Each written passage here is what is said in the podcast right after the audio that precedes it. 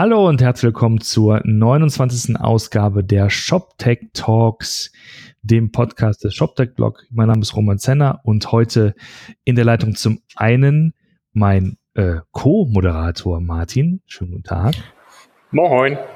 Und wir haben noch Steffen Heilmann, Bereichsleiter IT von der MyToys Gruppe, der uns heute äh, auch zugeschaltet ist aus Berlin. Schönen guten Abend. Ja, guten Abend. Hallo. Hallo. Wir haben eben darüber gesprochen, wir hatten äh, in, der, in der gleichen Konstellation vor ungefähr eineinhalb Jahren gepodcastet und haben uns überlegt, lass doch mal gucken, was in den letzten, ja, was sind das, irgendwie 18 Monaten so passiert ist. Und Steffen, vielleicht magst du mal ganz kurz nochmal ähm, äh, kurz äh, dich vorstellen und dann steigen wir mal ins, ins Gespräch ein. Genau, wir sind ja im E-Commerce vorher bekannt. Ein Jahr, so viel ist wie sieben Jahre im normalen Leben, also wenn ich jetzt mal die zwei Jahre mal sieben nehme, dann sind wir bei 14 Jahren. Also wir müssen schon ganz tief im Gedächtnis graben, was denn damals der Status war. Ähm, Nochmal kurze Einleitung zu mir. Bereichsleiter IT bei der MyToys Group, also verantwortlich für die gesamte IT an der Stelle, ähm, von Betriebsthemen hin äh, über Shop-Entwicklung, DWH-Entwicklung, ERP-Entwicklung bis auch zu strategischen Themen, Thema Requirements Management und Quality Assurance darf an der Stelle natürlich auch nicht fehlen. Ähm, und das alles nicht nur für mytoys.de, Namensgeber der Group, sondern auch für die, ähm, für die Marken Ambellis, Merapodo und Yomonda. Und das Ganze nicht nur für die deutschsprachigen Shops, sondern auch für unseren russischen Shop und unseren internationalen Shop, mytoys.com. Mhm. Okay, danke schön. Ähm, wollen wir vielleicht mal anfangen, so aus der, aus der Vogelperspektive drauf zu schauen, aus deiner Sicht, Steffen, was ist denn in den letzten 18 Monaten bei euch passiert, was du sozusagen noch, noch erinnerst? Das ist ja in der Tat echt ein langer Zeitraum. Genau. Also ich, ich glaube, was, was eigentlich die, die Realität ist, wir sind mitten in einer agilen Transformation. Ich würde sagen, zum einen Transformation, was unsere grundlegenden Systeme angeht und zum anderen, was das ganze Thema Organisation angeht als wir vor, ich glaube, es war kurz vor Pfingsten, als wir uns unterhalten hatten, also vermutlich dann doch eher zwei als anderthalb Jahre. Ähm, da waren wir am, an vielen Stellen noch eher am Anfang. Insofern sind wir jetzt schon deutlich weiter. Wir haben ein paar Dinge schon umgesetzt. Wir sind aber, wenn ich sagen, von der Transformation sind wir immer noch mitten dabei. Erfahrung ist, so eine Transformation dauert dann doch immer länger, als man eigentlich gedacht hatte. Äh, was, ist, was ist passiert? Äh, zum einen, wir haben unser ERP-System äh, migriert bzw. abgedatet. Das war, wir hatten es gerade im Vorgespräch kurz davor, wo ihr euch noch erinnert habt, dass wir Pfingsten vor zwei Jahren diese, dieses Upgrade durchgeführt hatten, weil Pfingsten die einzige Zeit war, wo wir unser System drei Tage offline nehmen konnten, ohne die äh, Logistik ausschalten zu können. Uh, und dieses Upgrade hat wirklich auch ganz gut funktioniert. Also wir sind deutlich schneller fertig geworden an diesem Migrationswochenende als eigentlich gedacht und waren ganz froh, weil wir dann wieder ein System hatten, das äh, State of the Art war, was geschickt war. Ähm, was haben wir noch gemacht? Wir haben eine Shopping-Plattform eingeführt, also unsere vier Shops, MyToys, Ambellis, Mirapodo und Yomonda, sind auf der gleichen Plattform. Das heißt, wenn wir ein neues Feature entwickeln, können wir das für alle vier Shops live nehmen, gleichzeitig. Die vier Shops, was die ausmacht, die haben unterschiedliches Look und viel, aber im Hintergrund die gleiche Technologie. Und diese Migration haben wir durchgeführt. Wir haben auch äh, Yomonda neu gelauncht. Das gab es vor zwei Jahren noch nicht. Das ist unsere Home and Living Komponente. Was ich eigentlich ganz spannend finde, ist, dass wir jetzt in den letzten zwei Jahren schon festgestellt haben, wo der Mehrwert da drin ist, dass wir alle Shops auf der gleichen Plattform hatten. Ein Beispiel, das wir hatten, wir hatten uns mal angeguckt und gesagt, hey, die Performance ist noch nicht da, wo wir uns das vorgestellt hatten. Das war, glaube ich, ein Weihnachtsgeschäft vor letzten Jahres, wo wir gesagt haben, okay, wie können wir denn an der Performance nochmal arbeiten? Haben uns dann zwei Sprints Zeit genommen. Also ein Sprint für unsere Teams sind zwei Wochen, also vier Wochen. Einmal anfangen, bisschen vorbereiten und dann in der Umsetzung. Und das Spannende war, dass wir daraus gesehen hatten, dass wenn wir die Performance verbessern, dass das halt dann nicht nur Effekte auf einen von den vier Marken hat, sondern wirklich vier, alle vier Marken gleichzeitig davon profitieren können. Was die Stärke genauso einer Plattform ist, dass wir halt einmal was tun und es dann für alle nutzen können und das sehr erfolgreich ist, dass es nach vorne bringt. Ähm, zum Verständnis, äh, wenn du sagst Plattform, gesetzt den Fall, ihr würdet noch eine fünfte Marke online schalten, würdet ihr ihn einfach als weiterer Tenant auf der, auf der gleichen Plattform äh, agieren? Genau, also was wir mit, mit Yomonda gesehen haben, das war auch so eine der Dinge, wo ich auch echt stolz drauf bin. Wir haben es, glaube ich, innerhalb von zwei Monaten geschafft, eine neue Marke komplett anzuschließen. Neue Marke im Sinne von Wir haben die ganzen Bestellprozesse, ganzen PIM-Prozess, Artikelanlage und so weiter über Produkte sind im Shop verfügbar. Der Shop ist unter einer eigenen Domain und als Lasche und dann auch eingebunden in unserem Checkout bis zu die ganzen Logistikprozesse und alles laufen. Das haben wir in zwei Monaten aufgebaut. Also wenn wir heute aufstehen würden, würden sagen, hey, lass uns mal noch einen fünften Shop aufmachen, was auch immer das dann sein mag, bin ich relativ zuversichtlich, dass wir in zwei Monaten diesen Shop dann auch live nehmen könnten und Kunden darüber auch bestellen können. Ja, das bedeutet, wenn ihr sozusagen vorm Weihnachtsgeschäft 2018 noch was machen wollt, wäre jetzt noch der Zeitpunkt, ne? um das könnte man noch, würde noch, würde noch passen sozusagen. Du sagtest gerade äh, ähm, äh, agile Transformation. Wie sieht denn aktuell so der das tägliche das tägliche Arbeiten der, der Teams aus? Vielleicht kannst du da mal ganz kurz drauf eingehen, welche Teams wie an, an der Plattform arbeiten. Mhm. Genau, also ich fokussiere mich jetzt für die nächste Diskussion hauptsächlich auf unser Shop-Entwicklungsteam. Also ich habe drei große Entwicklungsteams, eins für unser ERP-System, eins für unser Data Warehouse BI und eins für die Shop. Äh, ich nehme jetzt einfach Shop, weil dann ist es zum einen einfacher zu diskutieren und auch ein bisschen, bisschen griffiger. Äh, was wir an der Stelle implementiert haben, ich würde eher sagen nachgeschärft, weil die Themen hatten wir vorher schon, aber die haben wir nochmal deutlich nachgeschärft ist, wie wir mit Agilität vorgehen. Und es gibt ja ganz berühmt von Spotify, wie die mit ihren Squads und Chapters und was weiß ich unterwegs sind. Ähm, ich glaube, inzwischen hat sich das jeder angeguckt, jeder gesagt, das ist gut. Ähm, wir haben das jetzt auch, äh, auch umgesetzt, also im Sinne von selbstverantwortliche Teams. Äh, jedes Team hat einen Product Owner, der das Team steuert. Und wir haben äh, orthogonal dazu ähm, Chapter und Gilden liegen, die, wo wir sagen, okay, es gibt übergreifende Themen, die entweder verpflichtend für jedes Team sind, also zum Beispiel unser Architektur äh, Chapter, wo ich sage, von jedem Team muss einer diesen Architektenhut aufhaben und an diesem Chapter teil teilnehmen, weil wir sicher wollen, dass alle da in die gleiche Richtung unterwegs sind. Oder Gilden, wo es bei den Gilden eher um das Thema geht, okay, was sind so Interessengruppen? Also was weiß ich, Performance hatten wir da eine Gruppe, wo manche Teams sagen, okay, da sind vielleicht zwei, drei von einem Team drin oder von einem Team, die sagen, hey, für mich ist nicht so relevant, da nehmen wir weniger dran teil. Das ist sicherlich ein Punkt, den wir vorangetrieben haben. Was wir auch geschafft haben, das Thema PO, also Product Owner, noch stärker in der Organisation zu verankern. Jetzt muss man dazu wissen, die Product Owner sitzen bei uns nicht in der IT, sondern außerhalb der IT, weil wir bewusst sagen, die POs sind diejenigen, die die IT steuern sollen. Also woran arbeitet die IT? Und wir wollen, dass die eng in den Fachbereichen verankert sind, weil wir wollen Steuerung nach Business Value machen. Das ist auch so eine Sache, die hatten wir in der Idee schon immer so verankert und das haben wir jetzt nochmal deutlich nachgeschärft. Also wir haben zum Beispiel das Thema Business Value runtergeschrieben und gesagt hatten, wie kann ich denn Business Value nicht nur Bauchgefühl machen, sondern wie kann ich da Zahlen, Daten, Fakten dranhängen, wenn zwei Features reinkommen, auch für unterschiedliche Teams, by the way, dass die mit einem gleichen Ansatz messbar gemacht werden und gerankt werden können.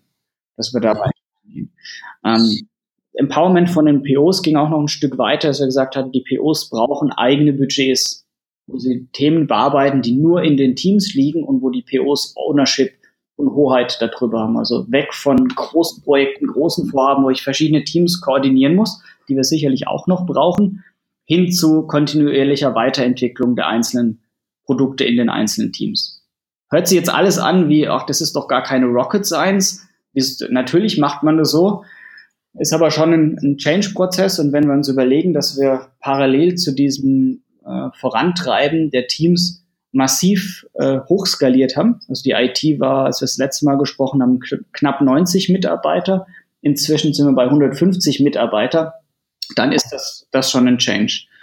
Ähm, was vielleicht auch noch ein bisschen mit reinspielt, wir haben in der Zwischenzeit unser Tech Lab in Madrid aufgebaut. Ähm, das ist ein Standort, wo nur Entwickler sitzen. Ähm, und die entwickeln unsere App. Also wir haben zwei Apps im, im Einsatz. Also logischerweise eine für Android und eine für iOS. Wir haben eine App für MyToys und eine App für Mirapodo und die wird von Teams in Madrid gebaut. Und jetzt muss die App natürlich eng abgestimmt sein mit unserem Shop, nutzt ja auch die Komponenten von Shop wieder. Und wie wir das integrieren können, zum einen mit einem Remote-Entwicklungsstandort, der Product Owner für die App sitzt nach wie vor auch hier in Berlin aber auch, wie integrieren wir das Ganze, wie gehen wir auch mit dem Thema um, dass natürlich die Leute, die in Spanien sitzen, garantiert nie Deutsch lernen werden, so sollten sie auch, sind ja Spanier, äh, sprechen Englisch. Und auch wenn wir in der IT schon immer relativ, ich würde mal, affin für Englisch waren, macht es natürlich was aus, ob ich in einem Raum sitze, wo im Zweifelsfall wir uns auch auf Deutsch unterhalten können und wir uns vielleicht standardmäßig auf Deutsch unterhalten, oder ob ich halt Kommunikation habe, die nur auf Englisch stattfinden kann. Das ist sicherlich schon ein Punkt, wo wir auch in der Transformation sind. In manchen fällt es einfacher, in manchen fällt es halt nicht so einfach. Absolut. Mal eine kurze Frage dazu. Äh, du hast jetzt äh, gesagt, ihr habt diese drei großen Bereiche, Shop, ERP und PI. Wie viel, äh, wie viel Teams habt ihr denn insgesamt dort eingesetzt? Ähm, lass mich mal die Bereiche durchgehen, dann komme ich am besten auf. Also bei, bei Shop sind wir äh, sieben Teams, die wir haben. In unserem ERP-Bereich haben wir fünf Teams und im EWH-Bereich sind es zwei Teams. Okay. Und sind die äh, in gewisser Weise irgendwie sortiert oder fokussiert? Ja. Oder ist Shop oder, oder sind die Shop-Teams austauschbar? Quasi jedes kann an allem arbeiten. Nee, die haben schon fokussiert. Also wir haben schon Product-Teams, ähm, die teilweise an ähnlichen Themen arbeiten, wo man sagen muss, okay, wie sieht's denn im Detail aus? Also für, äh, wir nennen es Plattform-Feature, also die wirklich an den Features arbeiten, da haben wir in der Tat drei Teams, die daran arbeiten. Die haben für sich jetzt schon einen Fokus, wer macht was. Also die einen machen dann mal eher Dinge, die Richtung CMS gehen, die anderen machen irgendwie andere Dinge. Ähm, also das ist schon ein Fokusbereich und innerhalb dieser Entwicklung sind die Services auch schon zugeordnet.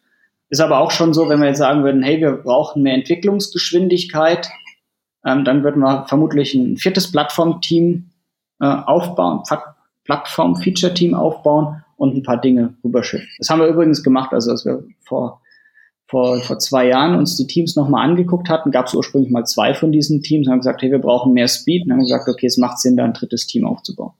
Okay. Und die anderen vier Teams machen dann, wenn du sagst, äh, ihr habt äh, sieben Shop-Teams und drei Plattform-Teams? Genau, also Plattform-Feature-Team. Äh, die anderen Teams machen dann solche Sachen wie äh, Produktservice und Suche, Checkout. Ah, okay. Okay, das sind dann mehr so domänenspezifische Teams, die dann nicht direkt äh, Features auf der Plattform arbeiten. Äh, genau, wobei also äh, Features ist im Prinzip so alles andere, was nicht durch die anderen gecovert wird. Sondern okay. Ist es so, dass, dass ähm, äh, die Teams sich die Technologien selber ausnutzen, äh, ausnutzen, aussuchen dürfen, die sie verwenden? Oder gibt es da sozusagen eine zentrale Architektur oder eine zentrale Entscheidung, was man, was ihr gerne oder was du gerne siehst als, als, ähm, als Technologien, die die die Plattform antreiben? Ähm, ich würde sagen, eine Mischung ist so ein bisschen äh, zwischendrin. Also machen wir es mal, also theoretisch ist es immer schwierig zu beantworten, die Frage. Lass es uns mal konkret angucken. Äh, Checkout-Bereich, das Checkout-Team ist gerade dabei und sagt, okay, wir müssen den Checkout neu bauen. Wir haben da viele Dinge, die wir gerne neu und anders machen würden. Und dann läuft das Team los und sagt, okay, was ist denn, was sind die Skills, die wir haben? sagen, okay, wir, unsere Entwickler können alle Java und PHP. Wir werden jetzt sicherlich nicht anfangen, neue Programmiersprachen einzuführen, weil wir einfach nicht die Skills für neue Programmiersprachen haben. Uns keinen Sinn ist jetzt zu sagen, wir machen was Neues. Was die sich aber schon angucken, sagen, okay, was sind denn jetzt die Frameworks, die wir sinnvollerweise nutzen können?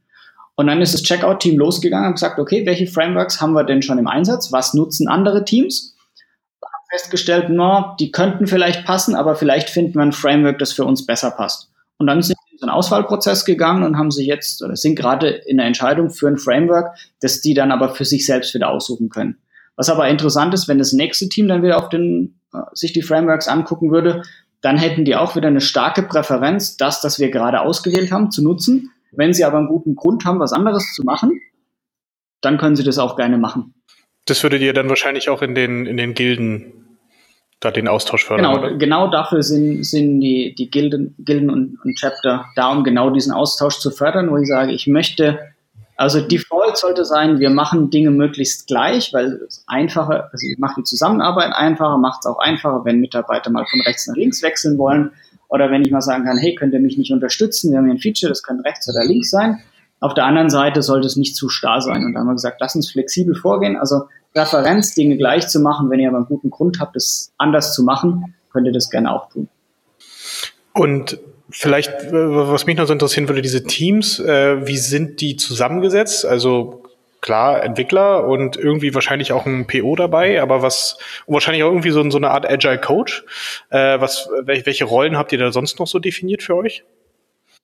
Genau, also wir haben, ähm, also wir haben einen, einen dedizierten, wir versuchen einen dedizierten äh, PO Rohentwicklungsteam zu haben, weil wir sagen, es ist total wichtig, dass wir da entsprechend auch Fokus drauf bekommt. Äh, Agile Coach sind wir so, dass wir momentan eine Abdeckung haben von drei Agile Coaches für die Teams. Ähm, wir haben noch dazu haben wir Teamleiter und da gibt es zwei Teamleiter für die gesamten Teams, weil wir einfach sagen, es gibt verschiedene Aspekte, was Führungs, was in der klassischen Welt eine Führungsaufgabe ist und die werden durch die POs, durch die Agile also Scrum Master und durch die Teamleiter abgedeckt. Dann haben wir immer wieder die Diskussion, ist dieses Abdeckungsverhältnis zu hoch oder zu niedrig? Wir stellen aber fest, dass es ganz erfolgreich ist, weil sich dann jeder auf seinen Spezialbereich kümmern kann. Der PO überlegt sich, wie er das Produkt, Produkt nach vorne bringt. Äh, der Scrum Master überlegt sich, wie die Teamprozesse laufen, das Team als Ganzes vorankommt. Und der Teamleiter guckt ganz stark, wie er das Individuum voranbringt und, und an dem Individuum arbeitet. Das funktioniert auch. Also insofern eigentlich ein ganz erfolgreiches Modell. Was wir sonst noch haben, ist das ganze Thema QA, also Quality Assurance. Die sitzen bei uns organisatorisch nicht im Shop, sondern die sitzen in einem eigenen Quality Assurance Team. Vor dem Hintergrund, dass wir gerne das Quality Assurance Know-how und Expertenwissen an der Stelle bündeln und auch über die Domains, also über unsere drei Systeme hinweg austauschen wollen. Die sind aber im Daily Business sind die eng integriert in die Teams, also schon, schon eine enge Zuordnung. Was wir auch haben, ist Testautomatisierer. Die sitzen auch in, dem, in der zentralen Funktion. Die haben zum Beispiel die ganzen Frameworks aufgebaut und haben gesagt, okay, ich bringe den Teams jetzt bei, wie sie Tests automatisieren können. Und ich überlege mir, wie ich diese Basisinfrastruktur, also die Testautomatisierungsinfrastruktur baue und voranbringe. Und die Teams sind dann dafür verantwortlich, wenn sie ein neues Feature entwickeln, da entsprechend sich zu überlegen, wie kann ich das automatisiert testen. Äh, was bei mir so mitschwingt, äh, ist die Frage, du hast ja eben gesagt, dass ihr in den letzten, also seit dem ersten Podcast von 90 auf 150 ge ge gewachsen seid, ne? Ähm, und wir hatten kurz im Vorgespräch auch so über Weihnachten gesprochen, Weihnachtsgeschäft, weil ich vermute mal, das ist halt ähm, äh, für, für, für einen Händler, wie, wie ihr es seid, auch immer eine sehr spannende Zeit. Also ähm, äh, und was ich, worauf ich hinaus will, ist, äh, wie bekommt ihr das hin mit dem Thema Skalierung? Also sowohl äh, organisatorisch, hast du ja schon so ein bisschen erzählt, äh, aber auch technisch. Was sind da so die Dinge, die ihr, die ihr vorantreibt? Genau, ähm, technisch sind wir auch gerade im Umbruch. Ich würde jetzt gerne sagen, ja, wir nutzen Cloud und Autoscaling und Beanstalk und sonst irgendwas. Ähm, das gucken wir uns momentan an. Da sind wir gerade in einem Weg in die Cloud. Ähm, was wir festgestellt haben, oder was wir uns entschieden haben, was wir nicht machen wollen, das, was wir on-premise betreiben, einfach so in die Cloud zu werfen. Wir gesagt hatten, dann nutzen wir gar nicht die Vorteile, die so eine Cloud bietet.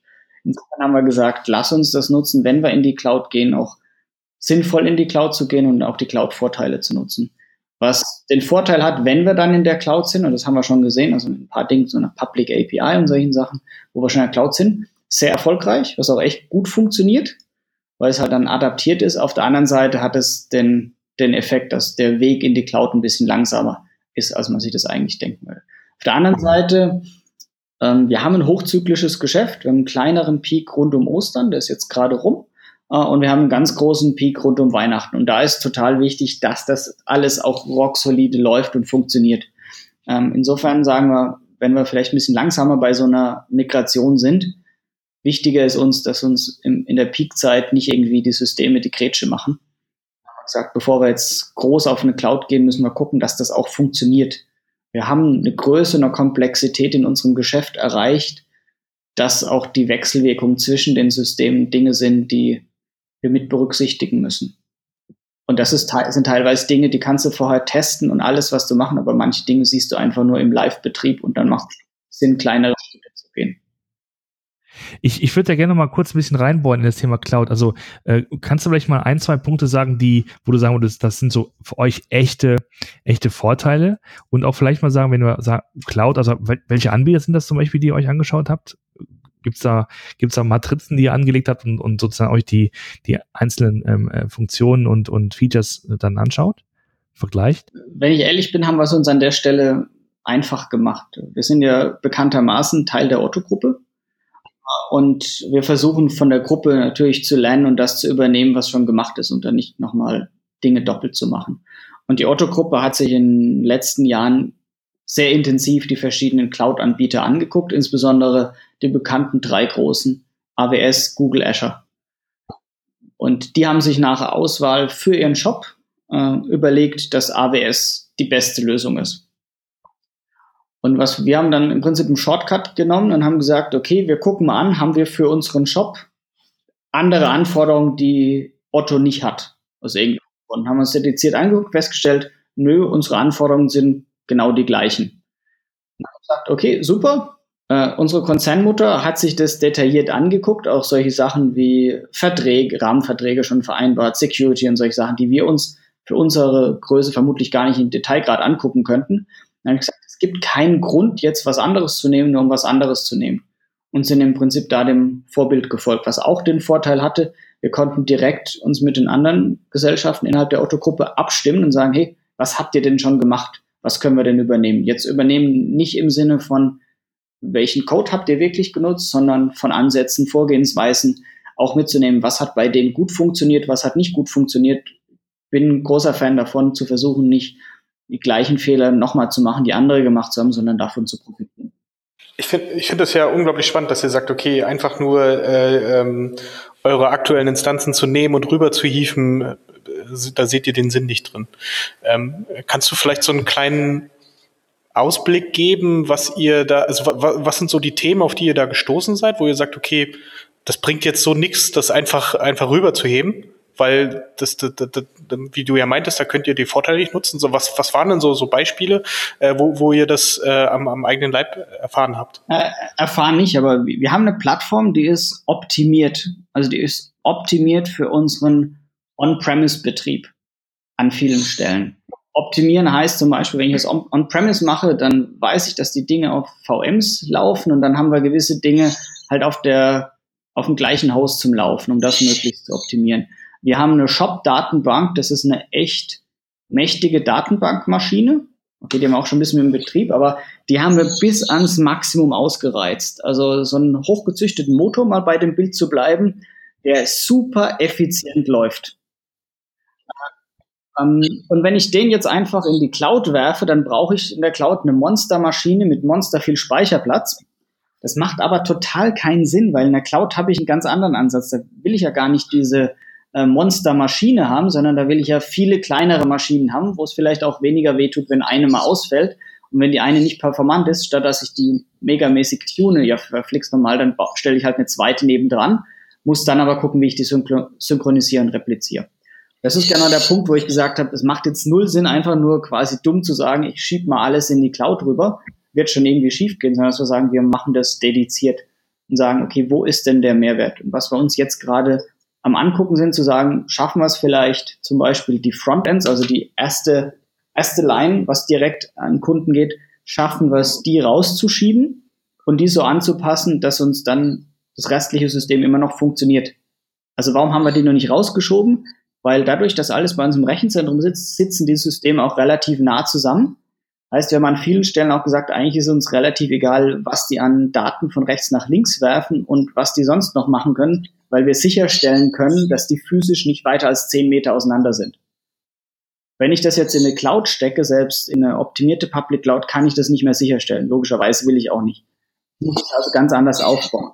Oder ich muss es halt überdimensionieren. Das wollen wir nicht. dann haben wir gesagt, okay, bevor wir das einfach nur so machen, lass uns mal angucken, wie können wir das anpassen, dass wir auch die Cloud-Vorteile dann nutzen das klingt ja sehr danach, dass ihr in diesem, ich sag mal, in diesem Migrations- oder ja, Migrationsprozess seid. Was würdest du denn anderen Kollegen da draußen raten, die von einem ähnlichen Schritt stehen oder sich ähnliche Fragen stellen?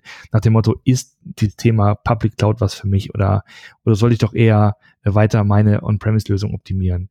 Ähm, was würdest du sagen? Was sind so die Punkte, die man beachten muss. Muss man zu irgendwelchen Konferenzen, muss man sich äh, einen Experten mal äh, reinholen, der was erzählt, macht man sich selber schlau. Also wie, wie würdest du da vorgehen? Was würdest du den Leuten mitgeben?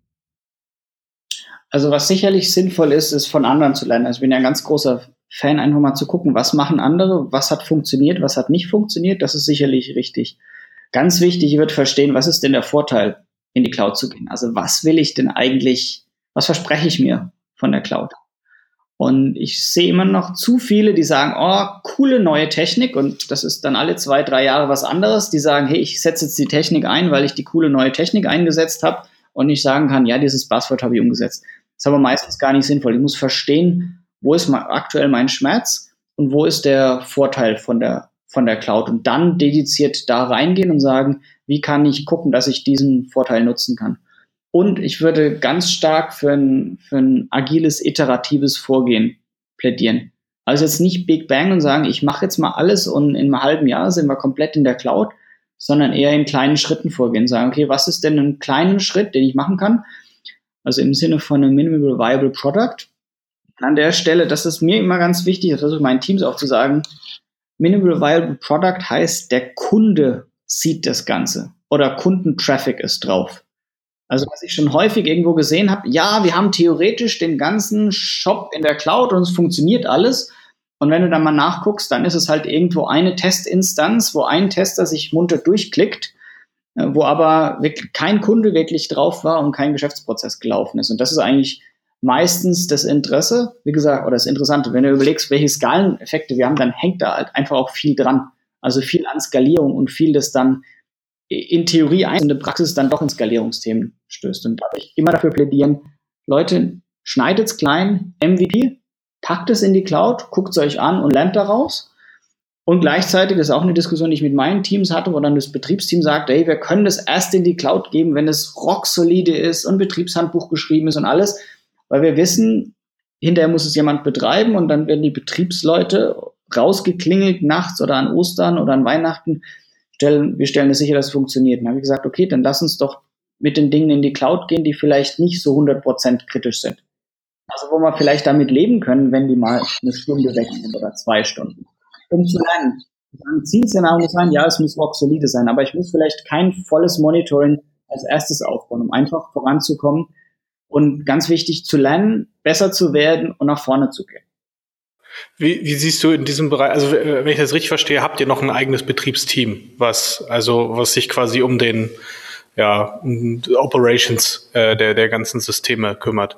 Ähm, wie, wie siehst du das, gerade wenn man in Richtung äh, einer Cloud-Infrastruktur äh, sich bewegt äh, mit diesem Thema DevOps? Also was ja so im Moment ja, wie, wie eine Sau durchs Dorf getrieben wird, ist ja halt die Thematik, dass die Teams nicht nur entwickeln, sondern letztendlich auch die Ownership für den Betrieb am Ende haben als ganzes Team äh, mit mit den eigenen Verantwortlichkeiten äh, ähm, und mit Zugängen natürlich und allem drum und dran.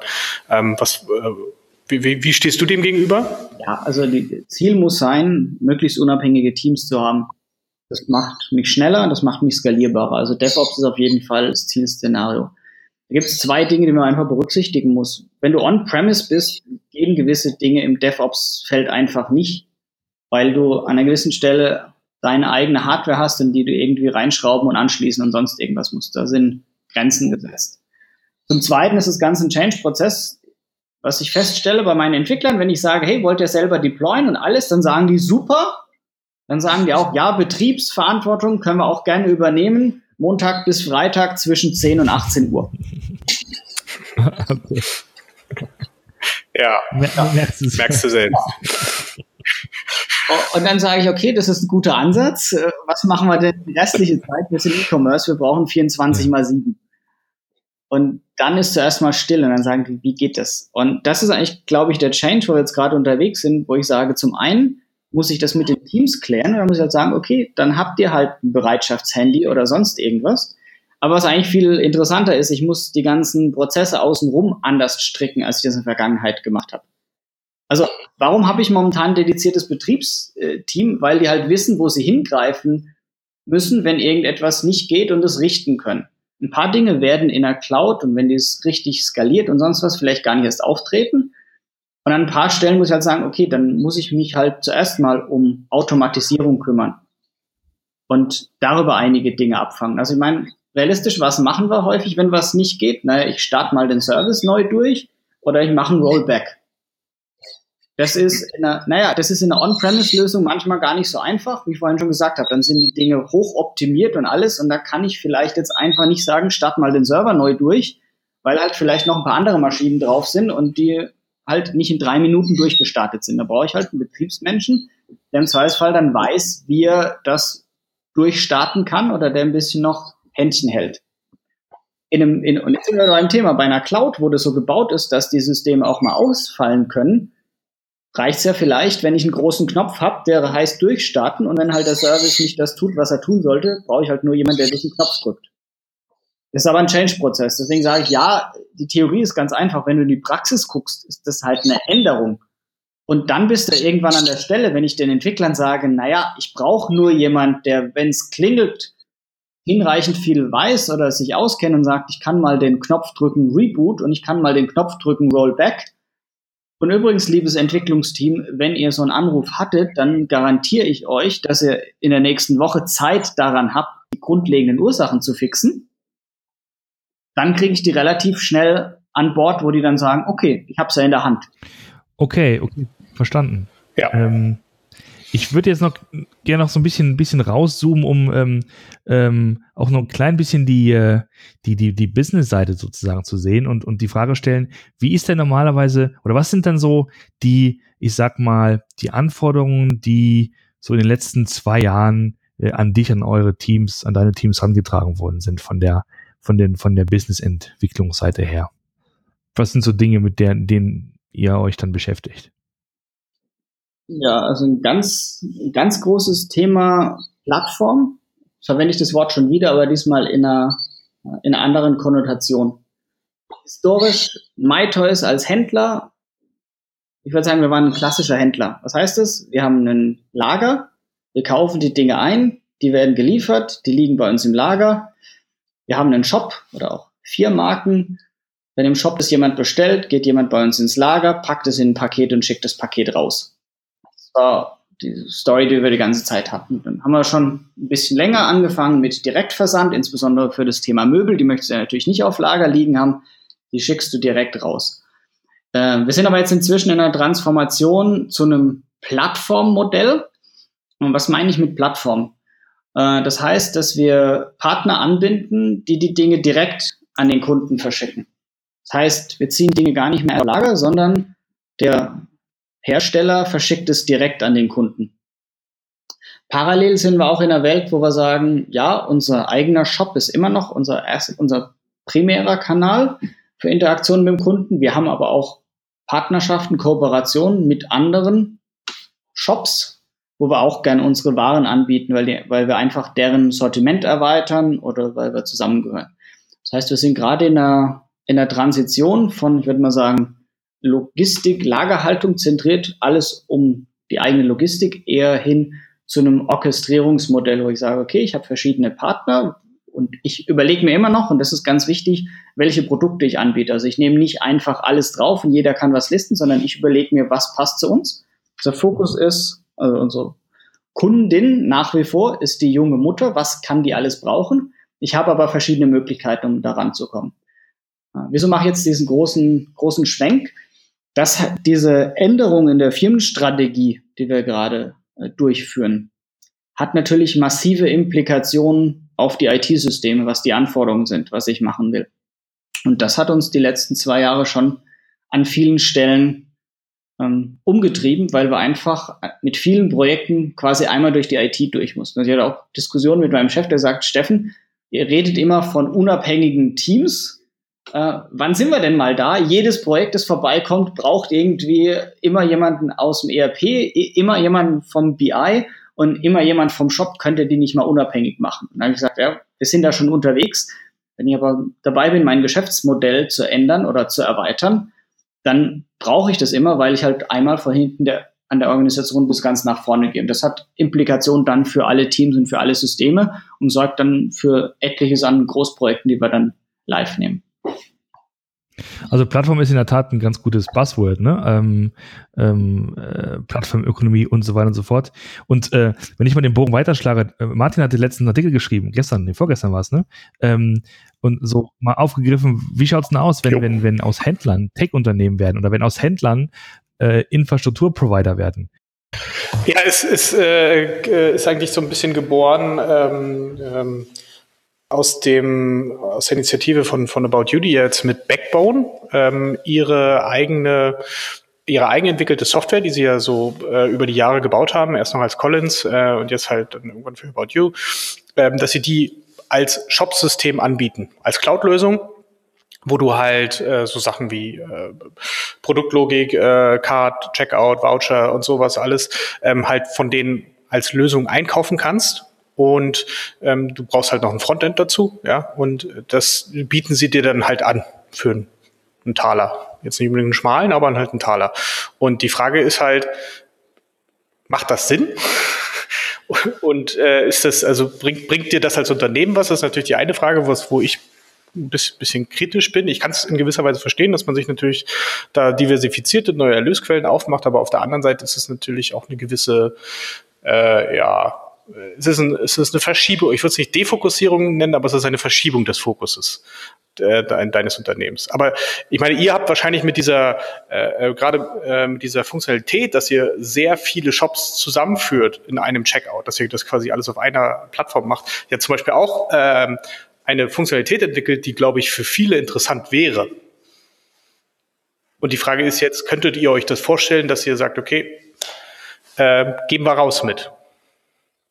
Ich glaube, das ist immer so eine, eine, Diskussion, die dann aufkommt im Sinne von, was ist mein Fokus und äh, was mache ich? Also ich kann über About You nicht reden. Ich muss sagen, ich immer hohe Respekt vor den Kollegen, was die alles äh, umsetzen und was die für Dinge machen. Ähm, um auf MyToys zurückzukommen, ich kann mir ehrlich gesagt nicht vorstellen, dass wir diese Shop-Plattform rausgeben. Warum kann ich mir das nicht vorstellen? Für uns ist diese Plattform, gerade weil wir verschiedene Shops zusammenführen können und Kunden über verschiedene ähm, Marken hinweg betreuen können, über einen Checkout-Prozess. Und das ist für uns schon Unique Proposition. Das gibt es im Markt draußen nicht. Und unsere Kundin ist genau die junge Mutter, die genau sagt, hey, ich möchte das, ich möchte für mein Kind ein Spielzeug, Bagger einkaufen, ich möchte bei mir Rapodo äh, Schuhe für Frühling einkaufen, bei Ambellis das Frühlingskleid und gleich noch bei Yomonda Frühlingsdeko. Das ist, was unser Fokus ist und das ist unser Kerngeschäft und das versuchen wir auch nach vorne zu bringen. Und ich glaube, wenn wir jetzt sagen würden, die Plattform, die wir gebaut hatten, stellen wir anderen zur Verfügung, würde uns das von unserem Kernziel ablenken. Ja, ich vermute, das ist, das wird wahrscheinlich den allermeisten, äh, oder wahrscheinlich würden die allermeisten so argumentieren und so, so ähm, äh, sich auch fokussieren in der Tat. Weil, ich sag mal so, das macht den Job oder deinen Job ja auch nicht einfacher, ne? wenn du sozusagen par parallel dir eine Struktur überlegen musst, wie du halt ähm, Support und äh, sowas leisten kannst, um halt Dritte äh, dazu zu äh, bringen, eure Plattform zu nutzen. Ähm, also es ist ganz interessant, weil es gerade so so ein bisschen diskutiert wird, ne? Und und äh, Martin hatte geschrieben, dass das AWS in dem Fall einer der wichtigsten Treiber für Amazon, Amazon sind, also überhaupt Geld zu verdienen zum Beispiel. Ne? Und, ähm, und übrigens interessanterweise, dass selbst Otto, wenn man so will, einen, einen ganz, ganz ähm, wichtigen Mitbewerber äh, sozusagen mit, mit diesem Mitbewerber mit Amazon in dem Fall also ein Geschäfts, äh, äh, eine Geschäftsbeziehung eingeht. Äh, infrastrukturmäßig äh, können wir da sehr gut zusammenarbeiten und ähm, entsprechende Vorteile uns, äh, uns rausziehen. Das finde ich schon bemerkenswert. Lass mich mal kurz, kurz einhaken. Das ist ja ein bekanntes Thema. Ich, fast jede der, der Technologiefirmen, die du anguckst, ist ja mit ihren Wettbewerbern in einer ähnlichen Situation. Was weiß ich, Google, die viel Geld an Apple zahlen, dass sie noch als Default Search Engine eingestellt sind bei iOS. Ähm, Apple, die, ich glaube, von Samsung Speicherchips einkaufen, die gleichzeitig größte Wettbewerber bei, bei den Handys sind und so weiter. Ich glaube, das wirst du in Zukunft mehr und mehr sehen. Wenn du eine Firma bist von einer relevanten Größe, gibt es immer mehr von diesen Überlappungen. Und gleichzeitig kann keine Firma allein existieren. Also was wir sehen, so diese vertikal komplett integrierten Firmen, die wird es, glaube ich, weniger geben. Und dadurch, dass du in so einem Umfeld bist, wird es immer mehr geben, dass du, dass zwei Firmen sagen, okay, an der einen Stelle kooperieren wir, weil es für uns beide von Vorteil ist. Und an der anderen Stelle sind wir Wettbewerber, weil wir an der Stelle halt einen Vorteil davon haben, im Wettbewerb zu stehen. Und da muss er gucken, wie gehe ich denn damit um? Das ist vielleicht aus meiner Sicht auch ganz interessantes Thema, wie gehe ich strategisch mit solchen Situationen um. Ich glaube, das hat noch niemand hinreichend beleuchtet. Was mache ich damit? Das ist in der Tat so. Und ich glaube, du und ihr seid ja schon sehr, sehr weit. Ich, ich glaube, wenn das, äh, das gleiche Thema bei, bei ähnlichen Unternehmen äh, hierzulande von mir aus oder auch ja, in, in Europa ähm, aufs äh, Tapet kommt, dann wird man wahrscheinlich ungleich mehr Probleme haben, das zu argumentieren. Ne, ich glaube nicht, dass das so, so selbstverständlich ist aktuell. Sondern dass es immer noch viele Befindlichkeiten gibt, einfach eine grundsätzliche Abwehrhaltung, dass man irgendwie das Gefühl hätte, dass man irgendwelche Daten an den Mitbewerber übergibt und dann so einen äh, Wettbewerbsnachteil dadurch hat. Ja, aber ich glaube, das ist, ähm, das bewegt sich auch. Ich bin da auch, auch auf jeden Fall in, in dem Moment bei Steffen. Ähm, ich meine, also ich kann es ja nur aus, aus Perspektive von Flaconi sagen, wir sind äh, auch bei AWS, einfach weil es die beste Lösung ist. Obwohl die auch Parfüm verkaufen. Ja, deswegen nehmen wir ihnen das jetzt aber nicht übel. Äh, das ist dann, äh, das ist dann eher eine pragmatische Entscheidung, äh, die uns in dem Sinne mehr Geschwindigkeit gibt äh, und wo man dann nicht über so großstrategische Themen nachdenkt, weil es da, glaube ich, auch keinen Sinn macht. Richtig. Ähm, gut, wir sind ja schon fast bei der äh, idealen Inlandsflug-Podcast-Länge angekommen. Steffen, magst du vielleicht noch kurz einen Ausblick geben, so was dich noch äh, vor allen Dingen umtreibt 2018, was so noch deine Themen sind, die du dieses Jahr noch gerne ähm, angehen möchtest? Ja, ich hatte ja schon das Thema Cloud äh, besprochen. Also das ist ein Thema, das mich schon umtreibt, wo ich gerade in einer Diskussion mit unserer Geschäftsführung bin wie ich vorhin gesagt habe, die ersten MVPs haben wir auch schon live genommen.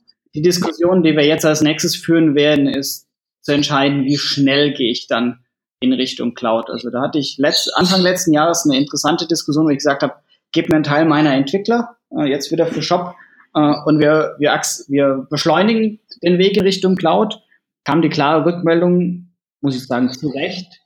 Steffen, wir haben so viele businesskritische Funktionen, die wir umsetzen wollen. Unser Fokus ist zuerst mal diese Funktion live zu nehmen. Wenn wir die live haben, gucken wir mal weiter.